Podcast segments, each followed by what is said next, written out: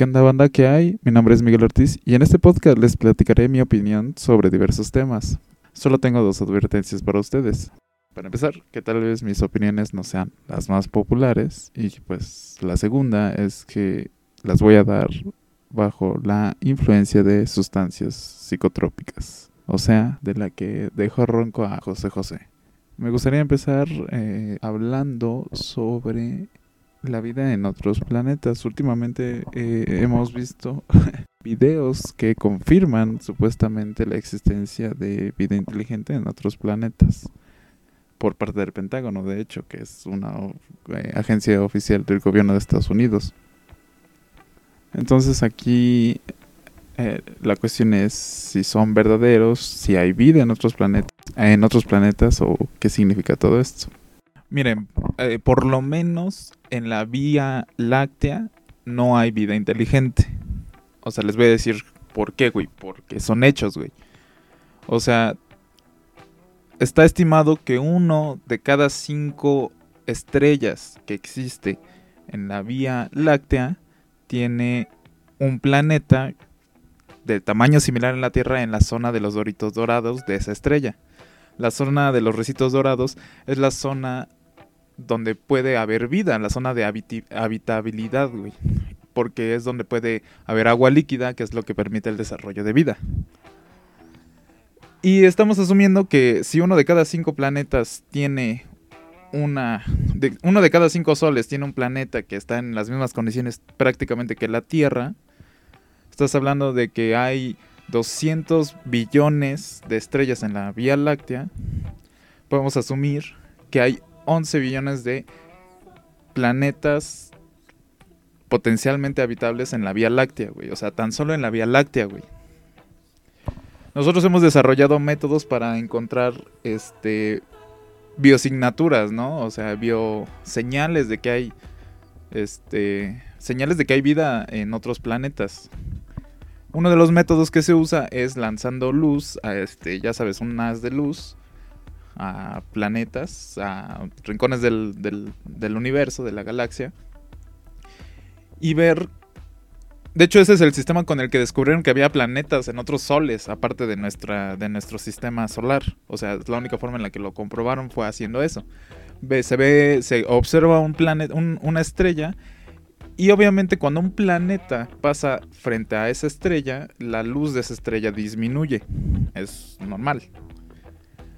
Entonces, en esa proyección de luz que hace el planeta sobre... O sea, así se descubre de qué tamaño son los planetas. Si hay planetas y cuántos hay en un, alrededor de una estrella, o sea, un sistema solar, por decirlo así. Y nosotros después vemos en, esas, en esos planetas se puede ver la luz refleja, que refleja su atmósfera. Y nosotros también tenemos que asumir que hay ciertos planetas que deben de tener cierta... Que hay o sea, debemos de encontrar planetas que tengan la misma atmósfera que nosotros. El... O sea, se asume que nosotros sobrevivimos gracias a la atmósfera que hay en la Tierra. O sea, nosotros no podríamos vivir en otro planeta porque no existe la atmósfera en otros planetas. Entonces tenemos que asumir que para que exista vida en otros planetas deben de tener la misma atmósfera que la Tierra. Entonces se hacen estas observaciones. Obviamente los diferentes elementos que componen una atmósfera eh, irradian diferentes tonos de luz, ¿no? Eh, y eso es lo que se está buscando, eso es lo que, lo que hemos estado observando. Si hubiera vida en otros planetas, probablemente tendría estos signos, estos colores que corresponden a elementos de la atmósfera terrestre al menos.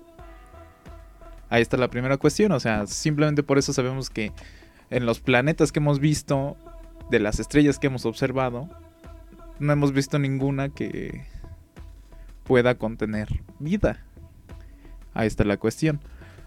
Ahora se habla sobre la la posibilidad de que de que haya seres superiores y que simplemente no este, se hayan pues, extinto, ¿no?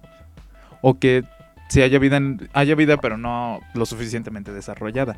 Lo primero que tenemos que hacer es encontrar vida en otros planetas y después pensar en que puede haber vida inteligente en otros planetas. Y ahí está la cuestión. Miren, eh, por lo menos en la Vía Láctea no hay vida inteligente. O sea, les voy a decir por qué, güey. Porque son hechos, güey. O sea, está estimado que uno de cada cinco estrellas que existe en la Vía Láctea tiene un planeta de tamaño similar en la Tierra en la zona de los doritos dorados de esa estrella. La zona de los recitos dorados es la zona donde puede haber vida, la zona de habitabilidad, güey. Porque es donde puede haber agua líquida, que es lo que permite el desarrollo de vida. Y estamos asumiendo que si uno de cada cinco planetas tiene una. Uno de cada cinco soles tiene un planeta que está en las mismas condiciones prácticamente que la Tierra. Estás hablando de que hay 200 billones de estrellas en la Vía Láctea.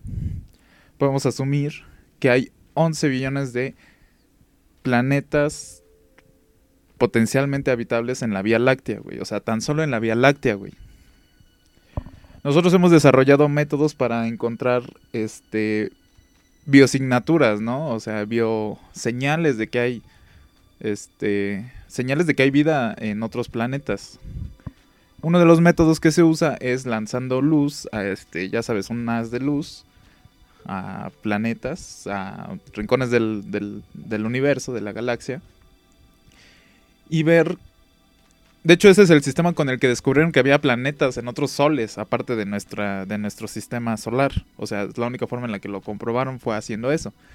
se ve, se observa un planeta, una estrella, y obviamente cuando un planeta pasa frente a esa estrella, la luz de esa estrella disminuye. Es normal. Entonces, en esa proyección de luz que hace el planeta sobre... O sea, así se descubre de qué tamaño son los planetas. Si hay planetas y cuántos hay en un alrededor de una estrella, o sea, un sistema solar, por decirlo así. Y nosotros después vemos en, esas, en esos planetas se puede ver la luz reflejada que refleja su atmósfera. Y nosotros también tenemos que asumir que hay ciertos planetas que deben de tener cierta... Que hay o sea, debemos de encontrar planetas que tengan la misma atmósfera que nosotros. El... O sea, se asume que nosotros sobrevivimos gracias a la atmósfera que hay en la Tierra. O sea, nosotros no podríamos vivir en otro planeta porque no existe la atmósfera en otros planetas. Entonces tenemos que asumir que para que exista vida en otros planetas deben de tener la misma atmósfera que la Tierra. Entonces se hacen estas observaciones. Obviamente los diferentes elementos que componen una atmósfera eh, irradian diferentes tonos de luz, ¿no? y eso es lo que se está buscando, eso es lo que, lo que hemos estado observando. Si hubiera vida en otros planetas, probablemente tendría estos signos, estos colores que corresponden a elementos de la atmósfera terrestre, al menos. Ahí está la primera cuestión, o sea, simplemente por eso sabemos que en los planetas que hemos visto de las estrellas que hemos observado, no hemos visto ninguna que pueda contener vida. Ahí está la cuestión.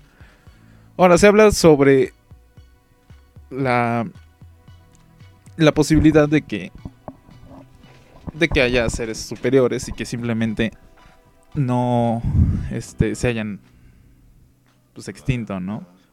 O que si haya vida, haya vida, pero no lo suficientemente desarrollada. Lo primero que tenemos que hacer es encontrar vida en otros planetas y después pensar en que pueda haber vida inteligente en otros planetas. Y ahí está la cuestión. O sea, somos los únicos seres inteligentes que existen. ¿Ok? Y esta inteligencia ha tenido la oportunidad de desarrollarse una infinidad de veces. O sea, estamos hablando de un millón de veces. Eh, de más de un millón de oportunidades de haberse desarrollado la vida inteligente y no se ha desarrollado en ningún otro animal. Solamente se desarrolló en nuestro lineaje y en nuestro lineaje los más cercanos son los chimpancés y los chimpancés son rudimentariamente más inteligentes, no son inteligentes. Los delfines han desarrollado un tipo de inteligencia aparte lo que podríamos hablar como justamente lo que podemos hablar que es la evolución convergente y esto es lo que quiero tratar eh, si se desarrollara la vida con base en carbón o sea la vida como nosotros la conocemos en otro planeta tendría que haberse desarrollado similar que la vida en la Tierra muy similar y a qué voy, o sea, no me refiero a... Se tuvo que haber desarrollado de manera similar. ¿Por qué, no? O sea, pero ¿por qué? Bueno, o sea, por ejemplo, el hecho de que las alas de un ave y las alas de un murciélago sean en apariencia distinta, en función, eh, son prácticamente iguales. Y eso es lo que hace la evolución convergente, ¿no? Hace que, a pesar de que utilice mecanismos totalmente distintos, logren llegar a la misma función porque es necesaria. Y resulta que la inteligencia es una de estas funciones, o sea, es, parte de este desarrollo, es un desarrollo evolutivo, a final de cuentas. Sí podría producirse en paralelo con el de otras especies, o sea, con otras especies. Otra especie también podría evolucionar inteligencia. Pero necesariamente tendría que ser igual a la nuestra. Eso es a lo que voy. A lo que voy es que si hubiera inteligencia o si viviera vida inteligente, tendría que ser exactamente igual que la nuestra. O sea, tendrían que haberse desarrollado igual, tendrían que haber pasado por una edad de piedra, tendrían que haber pasado por una edad de hierro, de bronce, tendrían que haber, y aunque fueran hombres cangrejo, tendrían que tener por lo menos estructuras similares a las nuestras en función, no necesariamente en forma. Y a lo que voy, o sea, a lo mejor no tendrían casa, no, podrían no tener casas y tener madrigueras, ¿no? Pero tendrían una casa, ¿no? Que es algo ya construidas, ¿no? Este, con materiales ajenos, con, no sé, con desarrollo tecnológico, sería prácticamente lo mismo. ¿O qué más? Y a final de cuentas tendría que ser eso, o sea, la construcción es ese principio, esa función, ese desarrollo que es prácticamente el mismo que nosotros, o sea, ellos tendrían que desarrollar un lenguaje, ellos tendrían que desarrollar este la el entendimiento, que era lo que mencionaba al, al, principio, el entendimiento de lo que es ser inteligente, ¿no? Tendrían que haber desarrollado principios filosóficos tendrían que haber desarrollado principios económicos, matemáticos, necesariamente, obligatoriamente.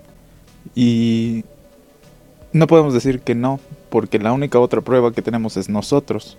Pero hemos visto que en las en especies anteriores a nosotras, en su nivel intelectual, pasaron por etapas similares. Los neandertales y nosotros tuvimos este desarrollos particularmente similares, inclusive los simios tienen desarrollos similares a los, a los nuestros, que es el desarrollo de herramientas rudimentarias de piedra. Si toda la vida se comporta igual, una vez desarrolladas las mismas características, pues se puede esperar que aquí o en cualquier otro planeta suceda igual. Entonces por eso es impensable creer que si hay vida inteligente en otros planetas, nos hayan visitado, nos hayan secuestrado, nos hayan porque de hecho nosotros como especie lo primero que hicimos al pensar en los alienígenas fue tratar de comunicarnos con ellos. Lanzamos una sonda espacial con información de nosotros para que en el espacio si alguien inteligente existe nos conozca y podamos entablar comunicaciones. Y es de esperarse que lo que la vida inteligente en otro planeta hubiera querido hacer hubiera sido tratar de entrar en contacto con nosotros. Ellos habrían querido hacer lo mismo, tratar de hablar con nosotros. No había necesidad de raptar, no había necesidad de secuestrar, no había necesidad de... Porque las estructuras, inclusive hasta políticas, tendrían que ser similares. Pueden decir, no, es que ellos ya son seres muy avanzados, ¿no? Pero en su avance debieron haber pasado necesariamente por una etapa similar a la nuestra. Y esto es lo importante, esto es lo que quiero recalcar.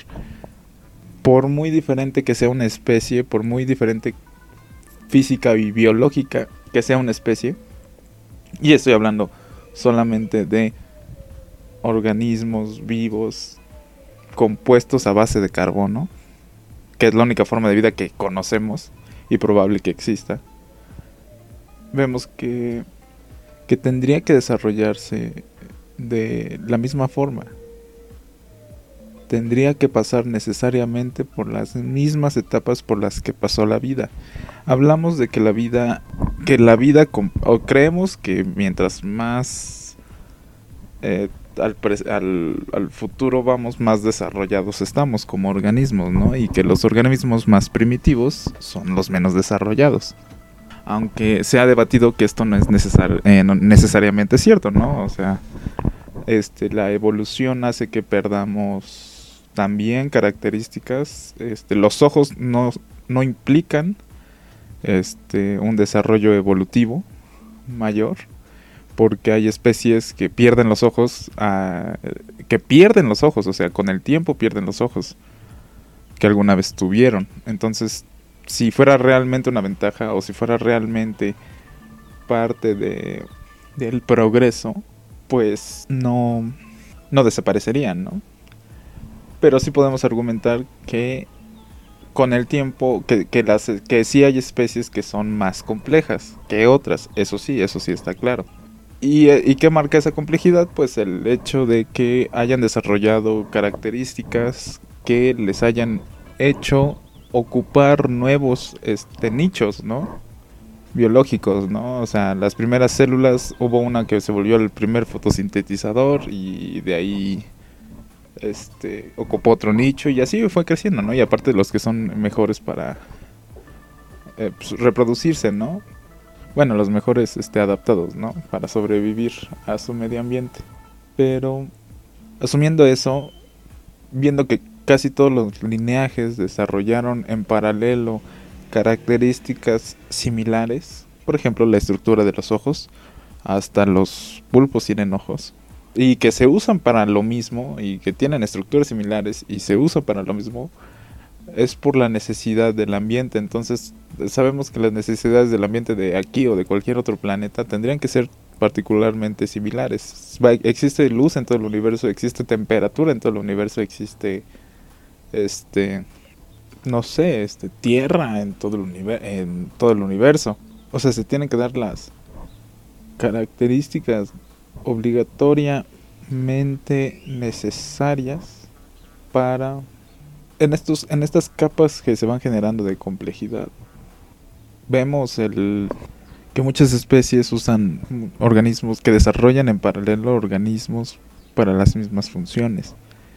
Y nuevamente es a lo que voy. Entonces, si se desarrollara la inteligencia en dos especies diferentes, tendría que ser para las mismas funciones. O sea, tendría que funcionar prácticamente similar.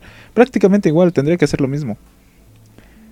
Que es el, la racionalización, el desarrollo del pensamiento abstracto. Y pues a final de cuentas sería el como les digo, tendrían que actuar de manera similar a nosotros. Ese es mi argumento, ¿no? O sea, creo que sí, que sí es posible que encontremos vida en otros planetas, este, tal vez, inclusive puede ser que ellos estén en este mismo estadio que nosotros, que es este, puede que nada más haya 100 años de diferencia eh, de desarrollo tecnológico entre ellos y nosotros. Porque eso también es importante, ellos tendrían que haber desarrollado prácticamente las mismas instituciones que nosotros. Esto es lo más interesante, tendrían que haber desarrollado necesariamente las mismas estructuras que nosotros. Porque nosotros desarrollamos y nosotros desarrollamos las mismas estructuras en todos lados. Antes de inclusive conocernos. Había un imperio en las arenas, había un imperio en Asia, había un imperio en Europa, había un imperio en todos lados, ¿no? Con funciones similares, con actitudes similares, con pensamientos similares. Sabíamos, nos habíamos desarrollado de la misma forma en todas partes. Y pues ese es mi argumento del por qué aún no hemos hecho contacto con vida alienígena y de por qué el primer contacto verdadero que hagamos va a ser directo, o sea, no va a haber como de que vimos una nave espacial, como que secuestraron a alguien, como que nos invadieron. No, van a hablar directamente con nosotros, van a presentarse con nosotros porque van a ser seres muy similares a, los, a, nosotros, o sea, por lo menos de forma racional, ¿no? Del desarrollo de su pensamiento intelectual. Y entiendo, ¿no? Siempre va a estar el argumento de que no necesariamente van a actuar como nosotros, o sea, porque tienen, pueden haberles pasado diferentes cosas eh, eh, historiográficas, ¿no? A lo mejor ellos tuvieron un Hitler que sí conquistó el mundo y que quiere buscar vida en el espacio para exterminarla o esclavizarla, pero es muy específico, ¿no? O sea, tendría que ser un escenario muy específico y de todas maneras, o sea, Hitler para desarrollar esa tecnología tendría que poner a cargo a científicos y queriendo o no, la comunidad científica es la que se está encargando de tener eh, contacto con, eh, con otros seres de otros planetas, ¿no?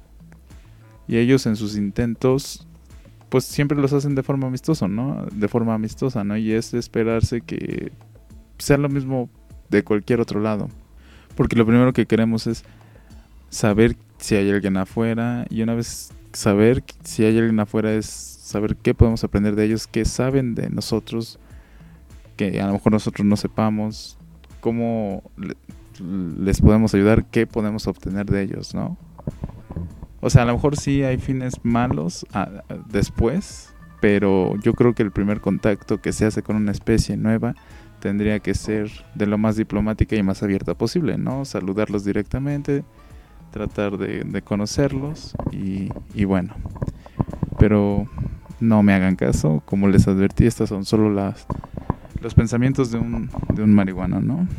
Este, pero muchísimas gracias por escucharme aquí en Reflexiones Irrelevantes con Miguel Ortiz. Muchísimas gracias. Buenas noches.